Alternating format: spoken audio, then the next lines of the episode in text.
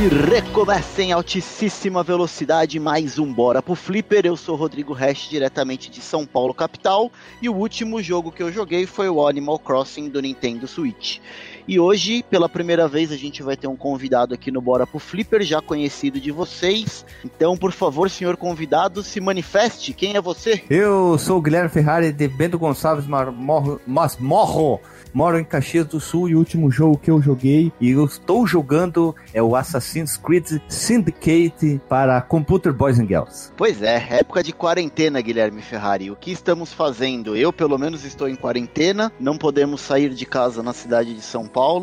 E eu tô jogando muito videogame. O que, que tu tem feito aí? Cara, eu estou também trabalhando de casa no tal do quaresma ali, do quarentena, mesma coisa.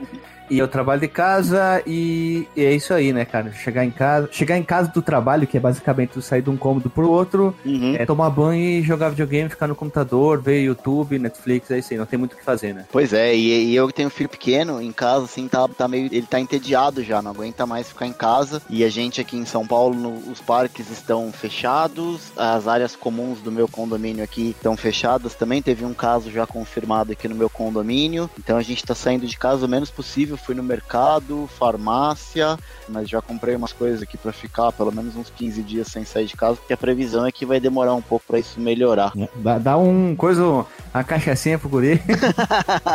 o guri fica bêbado e, ah, pai, tô cansado, pô, capaz. Rivotril. Ah, dois na cachaça, fica loucaço de cansado, né? Dá de manhã cedo, logo que acorda, assim, ó, já dá um, ele dorme. Já deixa mole, dá um corote.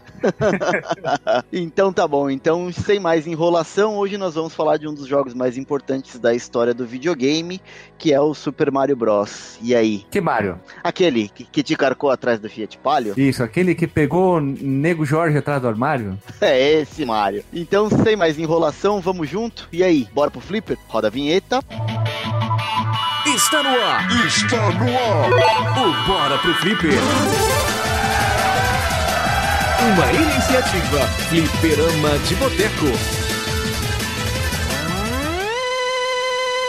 Voltamos da vinheta e o Super Mario Bros. Ele foi lançado em 1985 no Japão e em 1987 na América do Norte. E, engraçado, né? Você vê dois anos quase de diferença de lançamento dos jogos no do Oriente para o Ocidente. Antigamente isso era, era muito comum, né? Chegava tudo com muito tempo de antecedência lá no Japão, né? O Brasil, parecia o Brasil recebendo as outras coisas de outros países, principalmente Estados Unidos. Que, na, questão, na questão de filme, chegava tudo atrasado aqui. Foi a mesma coisa que aconteceu aí. Dois anos. Ah, só uma observação do observamento, Hash. Diga. Já gravemos um podcast sobre o Mario Bros 1, né? Número 150, um número cabalístico. Vamos deixar o link do Porsche. Lançado em 2018, cara. Olha o tempo que já faz. Bastante tempo. E, e você vê, ó, a gente tá falando de um jogo de 85 no Japão, 87 na América do Norte. E aí, exatamente isso que a gente vai discutir um pouco aqui nesse podcast. Não é review.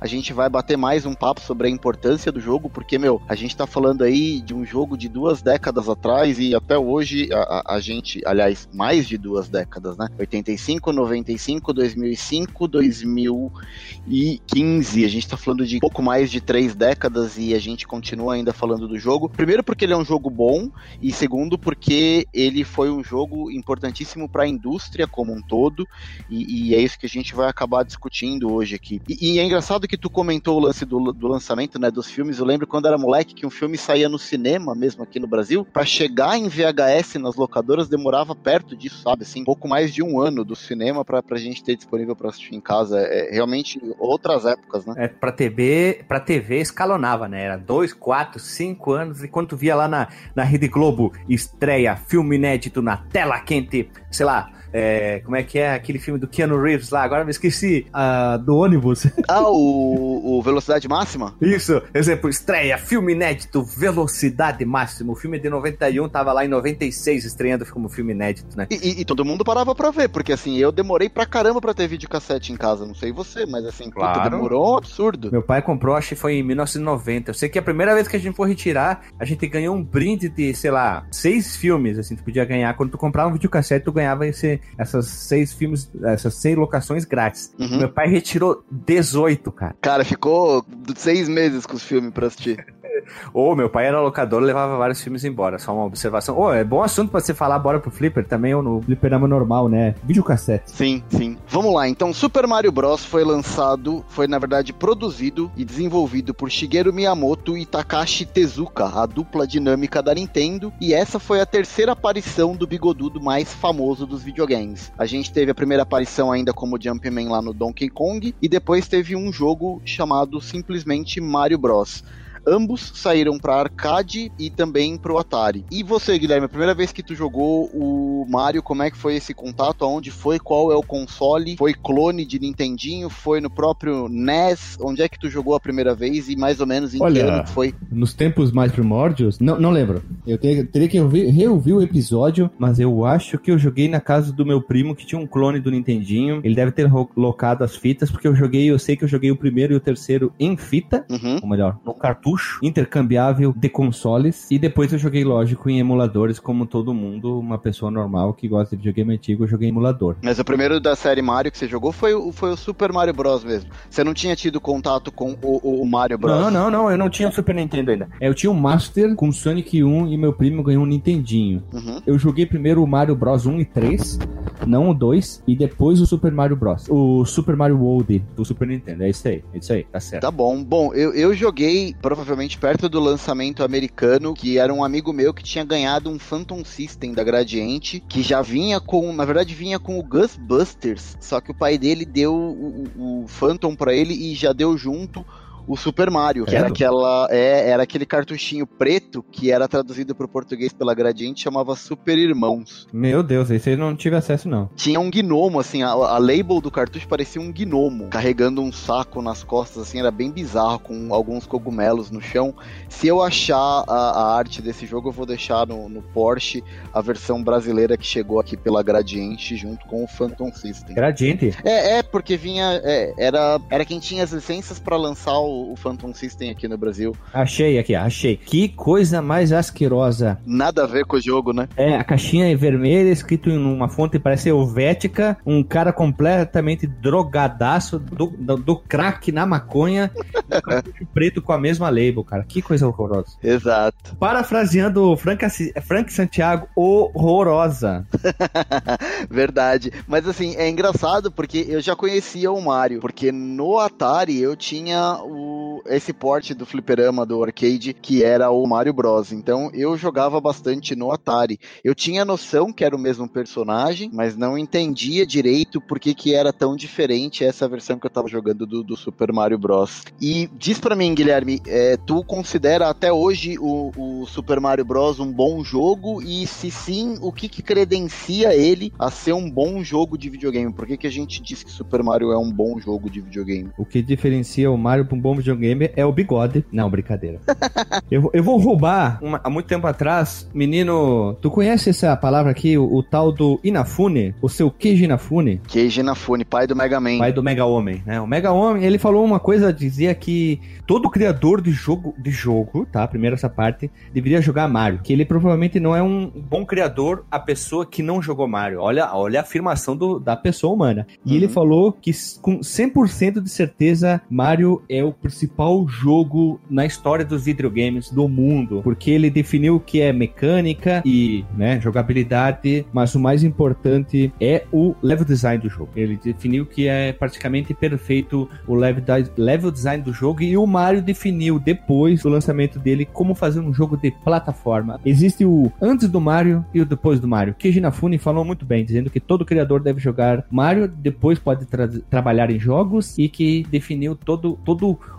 o padrão jogo de plataforma de se fazer, né? É ou não é? É, eu, assim, todo mundo costuma falar é, do level design do Mario e eu acho sensacional. Depois a gente vai abordar um tópico sobre o legado do, do, do Super Mario Bros. pro Nintendinho na indústria, mas o que eu posso dizer, assim, primeira vez que eu joguei, é, o que me chamou muito a atenção foi o lance da rolagem lateral da tela, porque eu tava acostumado, como eu disse, eu tinha só o Atari na época, eu ainda não tinha ganhado meu Master System quando eu joguei o Super Mario a primeira vez, mas o que me chamou muito a atenção foi aquele lance de continuidade, de você começar e, e ter a tela rolando sem precisar ficar mudando as telas do jogo como era comum no, no Atari. A gente não tinha esse, esse lance da rolagem lateral da, da tela do jogo, né? Mas eu acho que além disso, tem uma coisa que eu acho super super importante no Mario e que acho que é um dos responsáveis pelo grande fenômeno que foi o, o, o Mario. Na verdade, eu acho que foram alguns fatores, né? Eu, eu, citaria a trilha sonora, que é muito marcante e muito bacana. Uhum. Hoje em dia toca a trilha sonora do Super Mario. Mesmo quem não conhece videogame sabe que aquela música é de algum jogo de videogame. Então eu, eu, comentaria sobre a trilha sonora e sobre a acessibilidade, porque eu acho que Super Mario é um jogo fácil de qualquer um pegar o controle e começar a jogar. Se não digo dominar, não vai terminar o jogo, mas eu acho que ele é intuitivo. Por exemplo, quando chega o primeiro Goomba, que é o primeiro inimigo que você vê ali, o jogo meio que intuitivamente você sabe que você não pode encostar ali, você vai tentar pular e o cenário, como tu bem comentou, o lance do level design, ele é meio preparado para que você pule e não consiga transpassar o inimigo. Você meio que cai obrigatoriamente na cabeça dele ali, matando. Depende, depende. Tem muita gente que morre nesse primeiro inimigo, hein? é, morre, mas não pulando. Ele morre tentando encostar. É. Encostou, ele fala, pô, já não dá mais. Aí quando tu vai pular na segunda vez, o cenário, aquele primeiro bloco, meio que te obriga a cair meio que em cima dele, sabe? Porque a primeira fase, a fase 1-1, é basicamente a melhor fase, digamos, de jogos de plataforma, porque ela é um imenso tutorial, é um tutorial disfarçado de fase. Ela não tá dizendo aqui, ó, pule aqui, você tem que matar esse inimigo, para tudo o jogo, vem um monte de texto. É um tutorial perfeito, simples, leve e diz, aqui ó, você vai pular em cima dos blocos com ponto de interrogação, mata o inimigo dando uma acusada nele, você pega um item aqui, o cenário anda assim e ponto. A fase 1-1 é perfeita. É um tutorial sem ser tutorial, né? É. Não tem aquele negócio de ah, aperte o botão A para pular. Aliás, você que é um pouco mais novo, uh, antigamente não tinha esse lance de tutorial, né? Tu colocava o jogo e simplesmente jogava e você ia aprendendo. E a diferença dos jogos que a gente tinha antes de Super Mario para depois de Super Mario é que a primeira fase dos jogos começaram a, a ser mais ou menos como um tutorial, te apresentando todas as mecânicas que você ia utilizar durante todo o jogo. E, e é bacana a gente dizer também que Super Mario foi um dos cartuchos mais vendidos, um dos jogos, na verdade, mais vendidos por, por muito tempo, também porque ele vinha junto com os consoles, pelo menos na, na América. Como eu disse, a, o Turbo Game, na verdade, acho que já vinha com o Super Mario também, vinha aquele cartucho 2 em 1 um, que era Super Mario Duck Hunt, então acabou meio que vendendo verdade. muita cópia do cartucho, porque já vinha com alguns bundles do, do, do Nintendinho. Como a gente aqui no Brasil, sei lá, 90% dos consoles que a gente tinha era clone, muitos deles já vinham com, com o Super Mario. Então, hoje é difícil você encontrar quem jogou na época do 8 bits e que não conheceu o, o, Super Mario Bros. É isso? É isso aí. Super Mario Bros. é legal e não tem nada a ver com a piada ou a música da Maria do Relento que conhece o Mario, mas que Mario é aquele que tem atrás do armário, né? Ou atrás do Fiat Palio, né? é isso aí. É um bom jogo até hoje. Quem se existe alguém que ainda não jogou, ou de repente um jogo legal para tu apresentar pro teu filho que tá começando a jogar videogame e que quer gosta de jogo de plataforma, de repente Super Mario ainda é uma boa pedida para você apresentar. É, você, é, primeiramente você pega o seu filho, dá o cartucho para ele e diz assim: "Ah, joga isso aqui, termina a primeira fase, quero ver". Aí vai lá, fica olhando, esperando o tutorial, né? Uhum. Pera, pera, vai para lá, vai para cá. Mas pai, cadê o tutorial? Tutorial, caralho, piá. Joga essa merda aqui. Dá um tapão do lado da orelha dele. Não, brincadeira. Dá pra uma criança e diz pra ele: tenta terminar a primeira fase, segunda fase, terceira fase, pra ver que depois uns minutos de frustração e o primeiro sucesso, a pessoa vai estar tá querendo mais, cada vez mais, daí vai pedir mais Marios e mais Marios, suposindo que a pessoa nunca viu Mario, né? Uhum, exato. É, é, é uma aula de game design, é uma aula de um de videogame Super Mario até hoje. E, e Hash, um outro fator importante, segundo o nosso colega Hash, Hash, Rodrigo. É. Olha, errado. O Renato Guardia, é. o Mario, ele faz parte do console Jesus NES, que ressuscitou o mundo dos videogames lá depois do Crash de 83, né? Perfeito. Então, bora virar o bloco que a gente vai falar um pouco dessa história e dar um pouco do contexto histórico de como estava a indústria dos videogames e por que que o Mario foi importante. Bora pro flip! Virou, virou, virou, virou. Vamos lá então, falando um pouco do contexto histórico de como estava a indústria dos videogames logo depois uh, do lançamento do Mario, 85 no Japão, 87 na América do Norte. Para falar e para dar na verdade um pouco do contexto histórico, acho que vale a pena a gente mencionar também, Guilherme, o que a gente gravou do Crash de 83. A gente vai deixar o link na postagem também. Episódio épico, hein? Épico. Cara, eu nunca ri tanto quanto no, no episódio do, do Crash de 83. 83 do Fliperama de Boteco. Então, se vocês ainda não ouviram, acessa o link, pode dar uma parada aqui no Bora pro Flipper, vai lá ouvir sobre o Crash de 83 e depois volta pra cá que vocês vão entender um pouco melhor o que a gente vai falar agora. Quer saber de uma informação quente agora? Quem te diga? Um ano de lançamento desse episódio, ontem. Fazendo aniversário, hein? Olha lá, ó. Veja você. É tudo conectado, cara. Os astros estão se alinhando por isso. Nada é por acaso. Nada. Niente. Muito bem. Então a indústria, na verdade, estava se recuperando é, da grande bolha que estourou em 83 por conta da quantidade de jogos que a gente teve lançados para o Atari. Aqui no Brasil a gente praticamente não viveu isso, porque a gente não sentiu isso, o crash, na verdade, em 83. Quando chegou lá nos Estados Unidos, a gente estava vendendo muito Atari, era a época que estava mais vendendo Atari aqui no Brasil, justamente porque a gente comentou no começo, né? Aqui as coisas chegavam tudo atrasado, então o Crash não chegou aqui no Brasil. o único Crash que chegou no Brasil foi o Bandicoot. Ah? que veio bem depois também, hein? É, dez, mais de 10 anos depois, né? Pois é. O, o fato é que a indústria estava mal das pernas nos Estados Unidos e, e também no Japão por conta da, da quantidade de cartuchos de jogos ruins que a gente teve pro Atari, porque todo mundo começou a produzir um milhão de jogos na, na garagem de casa, não tinha controle de qualidade de nada, os jogos eram lançados e tinha muita porcaria sendo distribuída no mercado. A Activision tentou segurar as pontas lançando jogos bons e de qualidade, mas que custavam mais caro. Então o mercado acabou sendo saturado e o pessoal parou de, de, de ter interesse por videogame. E a indústria meio que colapsou. A gente tinha muito mais oferta do que procura. Então as lojas de magazine nos Estados Unidos, lojas que vendiam Atari, que vendiam jogos, começaram a ter as coisas encalhadas na prateleira. E a partir daí, ninguém mais queria vender videogame. Essa que era a verdade. Não era mais vantajoso produzir e nem vender videogame. O troco era dado em cartucho de Atari. Igual você vai hoje comprar uma coxinha na padaria, o cara fala, ah, não tenho troco, vou te dar duas balinhas sete belo. O é. cara te dava um ET de Atari e um Pac-Man. É, toma 10 cartuchos aqui. Mas é um centavo, então. 10 cartuchos que valem um centavo. Toma. O troco era 3 centavos. 30 cartuchos. Leva essa encrenca embora aqui. Exatamente. A indústria estava praticamente morta. Uh, com exceção do Japão, que ainda lucrava muito com os arcades. E a Nintendo resolveu fazer uma aposta diferenciada depois que teve um sucesso grande com o Donkey Kong, que foi o primeiro trabalho do Shigeru Miyamoto na Nintendo, adaptando a máquina de radar scope que a Nintendo tinha, o hardware do fliperama de radar scope, para poder rodar o Donkey Kong. Isso tudo a gente conta lá no cast do, do Crash de 83, a gente não vai ficar entrando em detalhe. Mas o fato é, a Nintendo resolveu apostar novamente nos consoles caseiros. E um dos grandes alavancadores e que proporcionaram o retorno dos consoles para as casas das pessoas foi o Nintendinho. E junto com o Nintendinho, perto ali do lançamento, foi o lançamento de Super Mario Bros. Então é por isso que o Guilherme comentou no bloco passado, que o Renato Guardia sempre comenta, o Nintendinho foi o Jesus NES, aquele que reviveu oh. né, a indústria dos consoles praticamente. E o Mario teve grande importância nisso, porque foi o Mario praticamente que apresentou para as pessoas que, que ainda postavam em videogame que tinha um horizonte, que tinha um futuro melhor pela, pela frente, né, Guilherme? O Ma Mario e o Nintendo foi a vacina do apocalipse viral daquela época. Exato, exato. Palmas, palmas pra mim pela asneira, pela asneira. Palmas pra mim pela asneira. Aliás, editor, uma salva de palmas pro nosso amigo Guilherme e pela referência com o coronavírus mais uma vez. E, e, digo mais, hein? Falando agora um pouco da importância do, do Mario, não só para o retorno dos consoles, para a indústria como um todo, mas acho que para a própria Nintendo.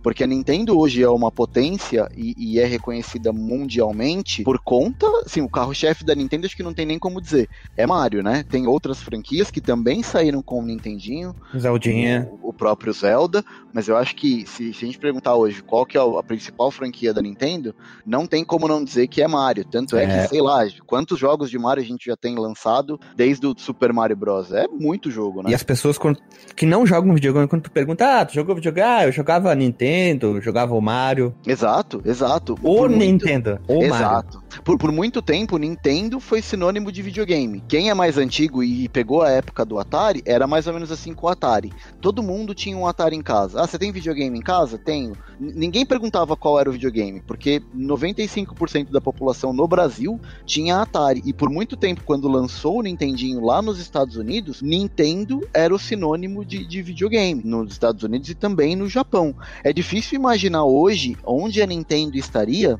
se não fosse o, o Mario e a importância. Assim, de novo, não, o Super Mario Bros. não foi o primeiro lançamento que teve, o Mario, mas eu acho que o universo do, do, do personagem, na verdade, todo o, o, o cenário do jogo começou a se construir a partir do Super Mario Bros. E é difícil imaginar como é que estaria a Nintendo hoje se não fosse a importância do Super Mario para a indústria e também para a Nintendo, né? O Mario Bros é o pilar principal que sustenta a nossa querida Nintendo. O Zelda tem seu, seu fator de importância, sim, Metroid, Donkey Kong, mas o Mario é o primeiro, é o principal ali. O cagou o Mario vai balançar essa estrutura da Nintendo aí, certo, certo. Se o Mario esquecesse do Switch Mario Odyssey, uhum. tivesse sido um, um fiasco, com certeza o Nintendo Switch não teria vendido tanto como vendeu hoje. Essa eu acho que seria uma coisa que tá, tá, estaria acontecendo hoje no cenário do Nintendo Switch, hein? Sim, e, e, não tem como desvincular, porque se a gente pegar, por exemplo, o Nintendinho, vamos lá, a gente teve o Super Mario, teve o Super Mario 3, que foi também sensacional, aí a gente vai pro Super Nintendo, que tem como carro-chefe ali logo no lançamento o Super Mario World, que foi uma briga difícil com o Sonic, mas é, no fim das contas a Nintendo ainda acabou vencendo no finalzinho da, da geração ali por conta do lançamento do Donkey Kong, mas aí a gente vai pro 64 e a gente teve também o Super Mario 64, a gente tá falando do Nintendo Wii, que a gente teve o Galaxy, Nintendo Wii, o, o 3D World, então assim, não tem como desvincular qualquer lançamento de console novo sem um jogo do Mario. O próprio Switch, ele saiu em março e o Super Mario Odyssey chegou um pouquinho depois em outubro. Foi o que alavancou venda de console. Hum. Assim, não, não tem como, como separar. E digo mais, a indústria como um todo, se não fosse o boom com o Super Mario, talvez a gente não tivesse a indústria de videogames hoje como um todo com o peso que tem hoje, passando, por exemplo, indústria em faturamento, né, ganhando, arrecadando mais do que a indústria do cinema, de Hollywood e mesmo a indústria de música. Eu acho que a gente deve muito, muito a isso ao lançamento do, do Super Mario 1. Né? É, aí teria uma, uma questão muito importante, tá ok? Que é o fato de que pós-Crash de 83 demorou até se recuperar. Será que qual geração a gente estaria agora se não tivesse o Nintendinho sido lançado naquela época? Ah, eu acho, não sei, eu acho muito difícil de ter uma indústria forte como tem hoje, sabe? Eu acho que todo esse avanço tecnológico que a gente tem hoje, eu acho que eu acho que console praticamente não existiria mais. Eu acho que a gente estaria jogando em, em, PCs, mas assim não os jogos da maneira que a gente conhece hoje, porque os jogos de PC antigamente eles eram bem a cara de, de jogos de PC mesmo, né? Não era muito parecido com os jogos que a gente tem de videogame. Hoje em dia a gente tem para as duas plataformas. Olha, na Terra 2 a Sega seria a grande dominante, porque ela já estava trabalhando no Sega Mark, Sega Mark lá, e depois veio o Master, né? Eles poderiam estar tá trabalhando, mas não tá, estariam lançando com tanta frequência. Poderia não ter, não ter errado no lançamento 32X e o Sega CD, nem uhum. a cagada do Sega Saturno com o, nem. Bom, a Dreamcast eu considero um acerto. Eu acho que a Sega na Terra 2 ou Terra 3 ou Terra 66 seria a líder de venda, né? Olha que maluquice que poderia ser, né? É, eu acho que sim, mas talvez não com a geração que a gente tem hoje, com não, os avanços não. que a gente tem hoje. Porque se a gente pensar, o Sonic, ele, ele foi lançado pouco antes do lançamento do Super Nintendo, porque a galera já sabia que o pessoal estava preparando o Super Mario World. Na SEGA, a galera já sabia que a Nintendo estava vindo com mais um jogo do Mario. Então a SEGA começou a investir pesado mesmo e ter o mascote para ser um Mario Killer, né? Para bater de frente com o Mario, dada a importância do personagem no, no, no cenário na época. Então talvez se a gente não tivesse o Mario com a importância que tem, muito provavelmente a gente não teria um mascote da SEGA do peso do Sonic e eu acho que a gente não teria um push tão grande para inovação e para, enfim, desenvolver conceitos novos de jogos como a gente tem hoje em dia, se não fosse o lançamento de Super Mario. Eu, eu não acho nenhum exagero a gente dizer que se não fosse o lançamento do primeiro Super Mario, a indústria hoje estaria, sei lá, bem atrás do que a gente está hoje. A, gente estaria, talvez, quem sabe, na geração jogos de Play 2, hein? Quem sabe, hein? Provavelmente, eu acho, e assim, no, no melhor dos cenários, sabe?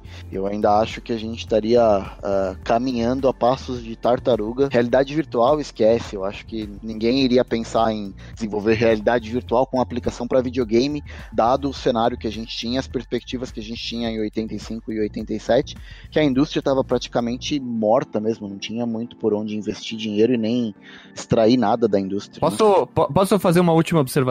Deve. O Mario, ele tem a mesma importância do thriller pro mundo dos clipes, né? Ah, é uma... eu acho, eu acho. É isso aí, ponto. Muito bem. E, e, vamos falar agora um pouco do legado do jogo, agora pro, pros outros jogos de plataforma. Eu acho que muita coisa do que a gente viu em Super Mario Bros, a gente vê até hoje em jogo de plataforma. Não tem muito tempo, eu terminei aquele New Super Lucky Tale, que saiu pro Nintendo Switch, que é aquele da raposinha, sabe? Uhum. Não, eu sei, mas não joguei, mas não joguei. Não tem como você não olhar aqui e falar, cara, tem muita coisa de Super Mario aqui, principalmente na, falando da parte 2D do jogo, que o Super Lucky Tales, ele tem parte em 3D, mas ele tem muitas fases em 2D. Então se você pegar um jogo que saiu o ano passado pro Nintendo Switch e você falar que, meu, ele tem inspiração de um jogo lançado em 85, cara, é um absurdo. E se a gente pegar um pouco mais antigo, o próprio Crash que tu comentou, do, do PlayStation, que o primeiro ele tem algumas fases, assim, muitas fases na verdade, que é em 2D, lance de pular em caixinha, de pular em cima dos inimigos, cara, aquilo é a essência de Super Mario, né? É, é, é. Dá, o, dá a cabeçada, matar com a bundada, é, quebrar blocos, pegar melhorias. É, ficou basicamente, basicamente um padrão de jogos do Mario, né? Sempre a mesma coisa, mas eles conseguem se reinventar de uma maneira muito boa. Eu prefiro o Sonic só que a SEGA tentou reinventar e cagou bonito, né? Sim, o Sonic não é todo jogo que funciona.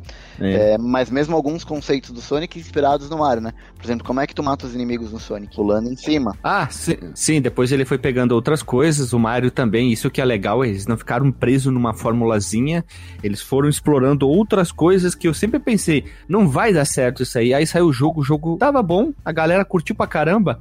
Eu olhei o Odyssey, eu não quero, não tô muito afim de jogar, mas vendeu pra caramba, né? É, é o legal é, é, isso, né? Então, é, é impressionante, na verdade, a capacidade que a Nintendo tem de se reinventar com o Mario. Então, uhum. Então, assim, eu acho que são dois títulos na Nintendo que nunca, nunca param de ser produzidos. Eu acho que é o Mario e o Zelda. Então, assim, saiu o Mario Odyssey, com certeza a Nintendo já tá trabalhando no sucessor. E eu vi uma entrevista uma vez do Shigeru Miyamoto, eu li em algum lugar, que assim, sempre quando eles vão fazer um novo jogo do Mario, primeiro eles pensam numa mecânica nova, e depois, em cima dessa mecânica, eles desenvolvem o jogo ah, como um todo. Ah, por isso, né? É, no Odyssey, eles primeiro bolaram o lance do chapéu, de você tomar, meio que encarnar ali nos inimigos e, e roubar as habilidades dos inimigos. Primeiro o fator pensaram... Mega Man em chapéu. Exato, exato. Eles pensaram nessa mecânica para depois desenvolver todo o conceito do jogo. Mas você pode perceber, sempre o jogo do Mario sempre vai te trazer alguma coisa nova. No Mario 3, por exemplo, a gente teve o lance da, das roupinhas, dos power-ups. No Super Mario World teve o Yoshi.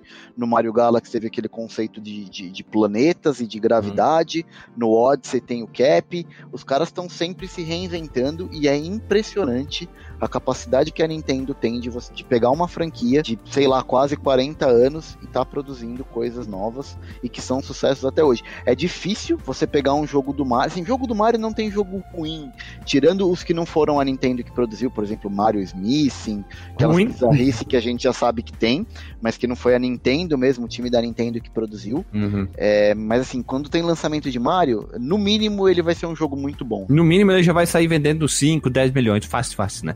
Ah, fácil, não tem como. Sem contar a quantidade de consoles que, que vende, como a gente já falou.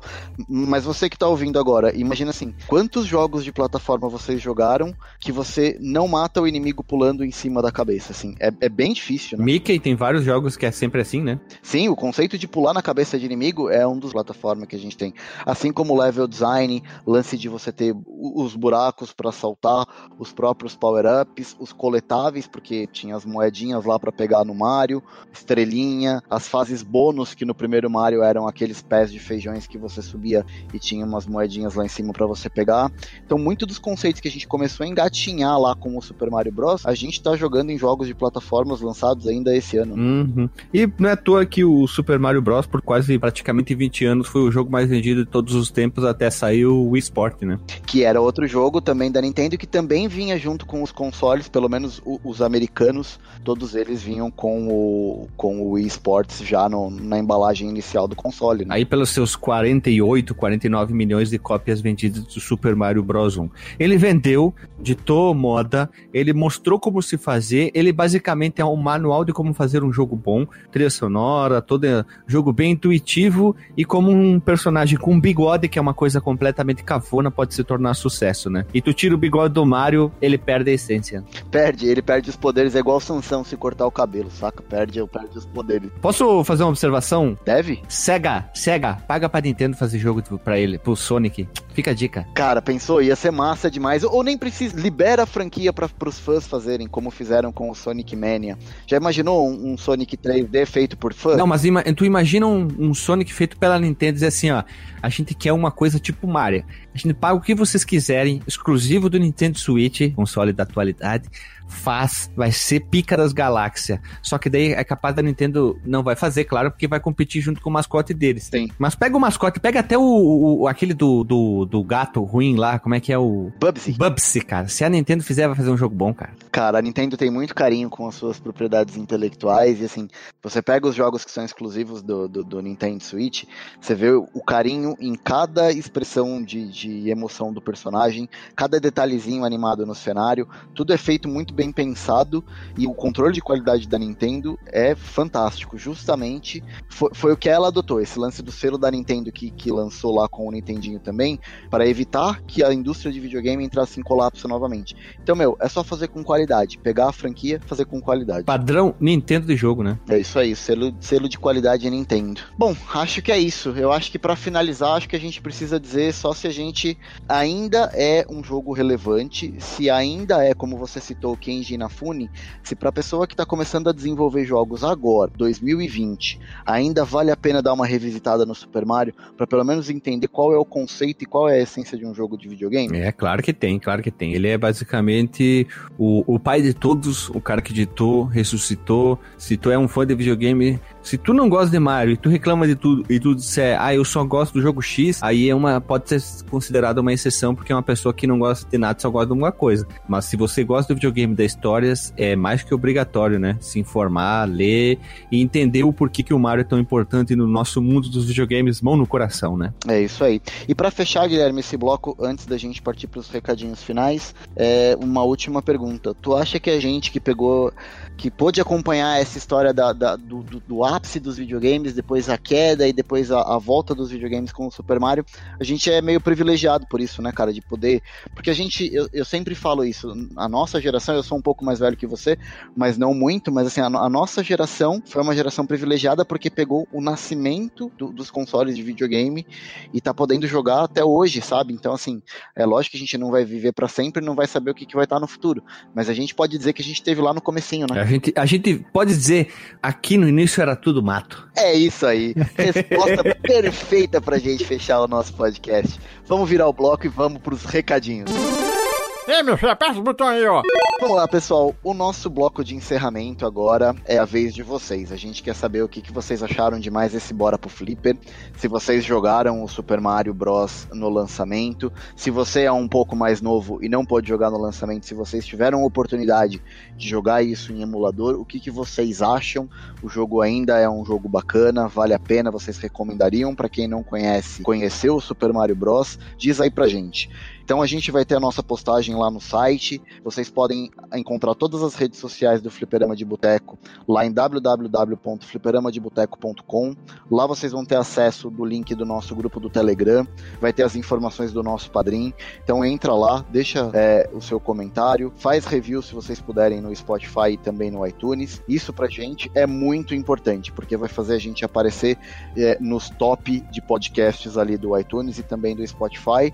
E o mais importante importante compartilhem a palavra, porque o podcast só existe hoje porque a gente tem ouvintes que gostam do nosso trabalho e quanto mais ouvinte a gente estiver ouvindo, mais motivado a gente fica para fazer o trabalho. É, Hash, olha só, Marcos Delo, ou melhor, Dr. Marcos Mello, né, porque ele tem isso lá no, no documento dele, se pegar a identidade tá lá, ele diz assim que nós somos o primeiro podcast indie da podosfera dos videogames, que a gente sempre aborda uns assuntos diferentão ali, então essa é o nosso principal, vamos dizer, o, o lema do nosso podcast, talvez, alguma coisa assim? Nós Sim. somos o primeiro podcast indie, então a gente tenta sempre abordar conteúdos diferentes, todo mundo sempre traz alguma coisa diferente. Então, é, dê aquele famoso o joinha do YouTube, os cinco estrelas no iTunes, que volta e meia a gente fica bem, bem posicionado em, em agregadores como o Spotify ou, ou o coisa lá, esqueci, o Deezer, o Castbox, a gente tem muita assinatura desses outros é, sites que agregam podcast. A gente tem muito, muito, muita gente que ouve dali. Tem do.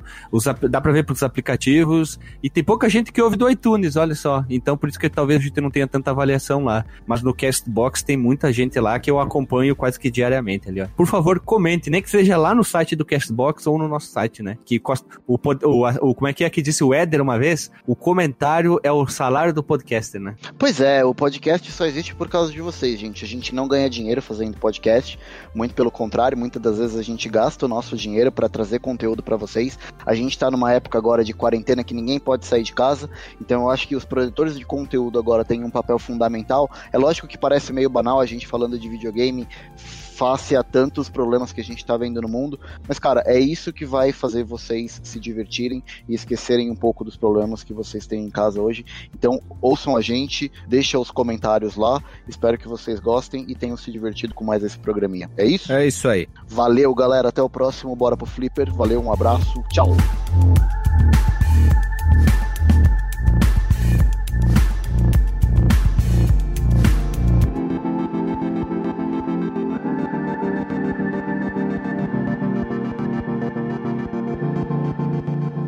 Este podcast foi editado por mim, Jason Minhong. Edita eu, gmail.com.